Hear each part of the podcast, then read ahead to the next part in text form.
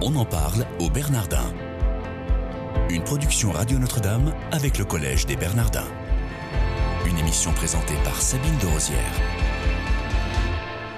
Bonjour à tous, soyez les bienvenus si vous nous rejoignez. On en parle au Bernardin, c'est chaque matin un acteur du collège qui nous explique et qui nous fait vivre son engagement. Nous avons le plaisir de recevoir aujourd'hui le père Mathieu Rouget. Bonjour mon père. Bonjour. Merci d'être avec nous. Vous êtes euh, curé de Saint-Ferdinand-Sainte-Thérèse dans le 17e.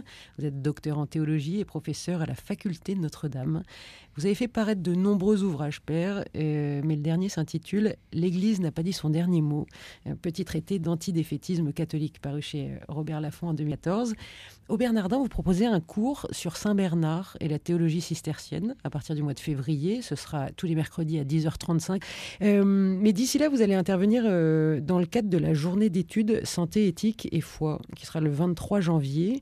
Euh, votre intervention sera le matin à, à 10h moins le quart. Vous ferez un topo sur le thème le corps du Christ livré pour nous. Sans tout nous dire évidemment, euh, comment est-ce que vous allez faire le lien entre ce thème et celui du colloque, qui est, euh, pour les auditeurs, de savoir comment traiter le corps en tant que réalité spécifiquement personnelle, signe et lieu de la relation avec les autres, avec Dieu et avec le monde D'abord, j'étais très heureux que le père Brice de Malherbe, qui dirige le pôle de recherche de bioéthique au Bernardin, inclut une question eucharistique dans un colloque de santé, éthique et foi il me semble que là, on est vraiment au cœur de la mission des Bernardins, qui n'est pas simplement d'organiser des événements intéressants avec des bons spécialistes, vraiment de montrer comment l'enracinement chrétien renouvelle les questions de l'humanité, comment l'expérience euh, de la foi vient éclairer les grands choix de l'humanité aujourd'hui. Alors sur cette question du corps et ses implications éthiques, ses implications très précises, y compris peut-être dans la législation, il n'est pas du tout inutile de parler de l'Eucharistie, parce que l'Eucharistie nous donne à nous catholiques de comprendre le corps de manière euh, absolument singulière. Le Christ se donne à nous en nous donnant son corps.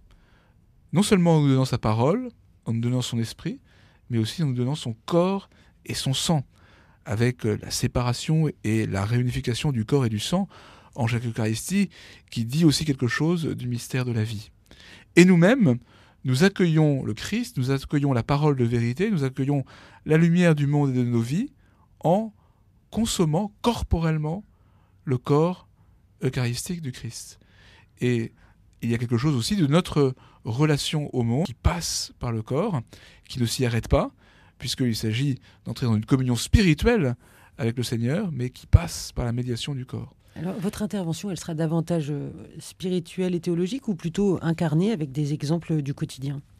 Elle sera euh, principalement théologique, mais elle s'attachera à montrer comment la compréhension théologique, je dirais même dogmatique de l'Eucharistie, est éclairante pour comprendre le statut du corps humain, le respect qu'il est important de lui accorder et la manière dont euh, l'expérience de l'Eucharistie permet de, revisiter en quelque sorte le rapport à la corporité, le juste rapport à la corporité humaine et donc à la personne humaine. Une question qui dépasse un petit peu le, champ de cette intervention. Avant le Concile euh, Vatican II, les fidèles communiaient beaucoup moins. Alors, je pense que avant comme aujourd'hui, l'important c'est de pouvoir communier en vérité. C'est vrai que un certain esprit un peu jansénisant avait euh, conduit à, à réduire euh, la communion en raison de l'insistance peut-être un tout petit peu excessive sur la nécessité de s'être confessé très très très peu de temps avant de communier. Aujourd'hui, c'est parfois l'excès inverse. Parfois, on communie euh, de manière un peu trop systématique. La communion, c'est toujours un acte personnel, profond, lourd de sens. Ça rejoint d'ailleurs la réflexion éthique sur euh, le corps, l'esprit, la manière dont la personne se donne en donnant son corps. Mais euh, c'est heureux que les gens désirent de communier, mais c'est important aussi que les gens puissent communier avec une grande euh, attention à l'acte qu'ils accomplissent en s'approchant du corps du Christ. D'ailleurs, j'ai l'impression qu'aujourd'hui, il y a une sorte de rééquilibrage des gens qui s'opère. Mais c'est vrai que pouvoir euh, se mettre en situation spirituelle de communier souvent, c'est une source et un signe de dynamique extraordinairement beau et fécond pour la vie chrétienne. On en parle au Bernardin avec le père Mathieu Rouget, aujourd'hui qui est curé de Saint-Ferdinand-des-Ternes et professeur à la faculté Notre-Dame. Vous serez aussi intervenant pour le mardi des Bernardins qui sera le 26 janvier et vous répondrez à la problématique suivante. Doit-on reposer la question religieuse en termes politiques? Concrètement, ça signifie quoi, père? Alors j'imagine, parce qu'on verra ce que diront les animateurs de cette table ronde avec des personnalités euh, bien plus éminentes euh, que, que moi, je pense particulièrement à Marcel Gauchet, j'imagine que euh, le, sujet de cette table ronde, et c'est très important dans le texte actuel, c'est de se demander comment est-ce que les responsables politiques peuvent penser le phénomène religieux. Et en France, comme, disons, la vulgate républicaine a voulu faire de la religion une, dimension exclusivement euh, privée, euh, qui euh, n'intéresse pas les pouvoirs publics à partir du moment où l'ordre public n'est pas troublé. En fait, on s'est privé de, des moyens intellectuels de base pour comprendre le phénomène religieux. Or, le phénomène religieux est revenu à la surface, soit de manière brutale, violente, avec des attentats comme ceux qu'on a connus récemment, soit tout simplement parce que euh, on ne se débarrasse pas de la religion comme cela. Et donc aujourd'hui, il me semble que notre euh, société française est encore en mal de concepts suffisamment fins, suffisamment variés pour euh, analyser les phénomènes religieux dans leur diversité. Et, et donc c'est important que la question religieuse soit reposée en termes politiques, pas simplement comme une réalité individuelle et purement privée, mais une réalité qui concerne la cité, donc en termes politiques. Et vous, est-ce que vous avez euh, une, euh, une, solution idéale pour ça? Il n'y a pas de solution idéale. Je pense qu'il euh, faut travailler. Par exemple, je crois important en termes politiques de ne pas se contenter du mot religion. Le mot religion, je vais le dire de manière un tout petit peu compliquée que je vais expliquer, n'est pas un mot univoque, mais un, un mot analogique. Qu'est-ce que je veux dire par là? Toutes les religions ne sont pas religions exactement de la même manière les religions ont en commun des dimensions euh, proches les unes des autres, mais euh, le judaïsme, l'islam, le bouddhisme, le christianisme ne sont pas des religions exactement de la même manière. Et donc il faut arriver à prendre conscience de cela pour analyser les phénomènes religieux dans leur singularité. Et puis, euh, les différentes religions ont un rapport différent avec notre histoire française, par exemple. Ce qu'a bien montré le dernier livre de Pierre Manant à propos de l'islam et du christianisme. Et donc, euh, c'est important aussi de pouvoir parler de chaque religion dans le contexte historique français, par exemple, qui est le sien. Le, les attentes des religions vis-à-vis des autorités publiques sont aussi différentes.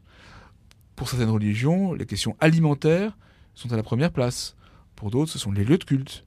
Pour d'autres, c'est euh, plutôt euh, la liberté de l'éducation. Donc il y, a, vraiment différentes euh, dimension dans la variété des phénomènes religieux et on ne peut pas les prendre en compte de manière ajustée sans euh, aller un peu au-delà de trois ou, quatre slogans entre guillemets républicains qui souvent euh, dominent encore dans la discussion publique. Vous proposez un cours aussi sur Saint-Bernard à partir du mois de février, sur Saint-Bernard et la théologie cistercienne. Ce sera tous les mercredis à 10h35. Est-ce que vous, vous avez une spiritualité euh, qu'on pourrait appeler cistercienne? Je ne sais pas si j'ai une spiritualité cistercienne, mais enfin, Saint-Bernard et les cisterciens sont pour moi très très importants. Moi, mon cœur de spécialité théologique, c'est la théologie cistercienne de l'Eucharistie. J'ai fait ma thèse sur un disciple de Saint-Bernard, Guillaume de Saint-Thierry. J'ai publié un livre sur l'Eucharistie chez Guillaume de Saint-Thierry. Et j'ai toujours beaucoup de plaisir aux Bernardins de pouvoir honorer nos racines cisterciennes. Ça peut nous sembler un peu loin de, des sujets précédents, mais en fait, il y aura dans mon cours sur Saint-Bernard, qui est principalement euh, euh, destiné aux étudiants de la faculté, principalement d'ailleurs ceux de, licence canonique, il y, aura un chapitre sur la théologie politique de Saint-Bernard, qui, qui n'a pas négligé cette dimension.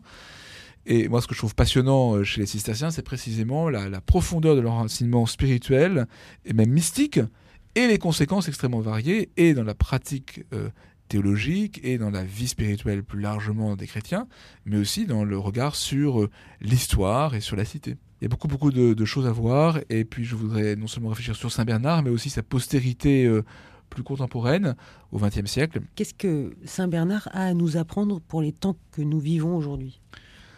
Alors, bah, Saint-Bernard est une, figure extraordinaire justement dans, son, dans, dans, la, dans la variété des, des chants qu'il mobilise, mais euh, il a vécu une, une époque de, de grandes mutations où euh, l'Église était à la fois en réforme et en difficulté, où le monde était aussi en pleine évolution et en difficulté. Et euh, bah, il est réformateur aussi, il réforme l'ordre de Saint-Benoît. Mais voilà, mais il montre que la réforme, c'est d'abord une réforme du cœur, une réforme spirituelle. Les, grandes réformes, comme on en connaît, avec les conciles, etc., quand ce sont des réformes structurelles, tournent à vide. C'est la réforme du cœur qui seule permet que les réformes structurelles portent du fruit. Et puis, la réponse aux questions nouvelles du monde et de l'Église n'est pas seulement mystique, mais elle est toujours d'abord mystique. Elle est toujours d'abord dans une relation euh, extrêmement profonde, une expérience, c'est un terme important chez Saint Bernard, une expérience du Christ se donnant euh, comme un ami par son humanité. Et, malheureusement, ce ne sont pas des cours qui sont ouverts à tout le monde.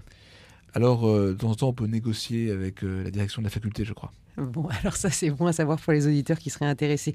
Est-ce que euh, j'ai encore deux questions Vous êtes en train d'écrire un nouveau livre ou pas? Alors j'ai une ou deux petites choses sur le feu, oui. Bon, très bien. Alors vous nous en direz plus pendant une autre émission. Et j'aimerais savoir quel est votre meilleur souvenir au Bernardin? C'est une, euh, une, très bonne question. En tout cas, un très bon souvenir, c'est le colloque que nous avions organisé à l'époque où j'étais directeur du service pastoral d'études politiques sur euh, Jean-Marie Lustiger, cardinal républicain. Le cardinal Lustiger le, la réalité politique. À l'époque, le tout jeune député Manuel Valls était venu dialoguer avec Jean-Pierre Raffarin et François Bayrou. Et en plein débat euh, d'aujourd'hui, je repense avec, avec euh, joie et intérêt à, cette belle table ronde que nous avions eue pendant une heure et demie. Manuel Valls m'a dit qu'il était très impressionné de se retrouver avec des politiques si éminents je ne doutais pas qu'il les rattraperait assez vite. Merci Père Mathieu Rouget d'avoir été avec nous dans cette émission. On en parle au Bernardin, chers auditeurs. Je vous souhaite une excellente journée.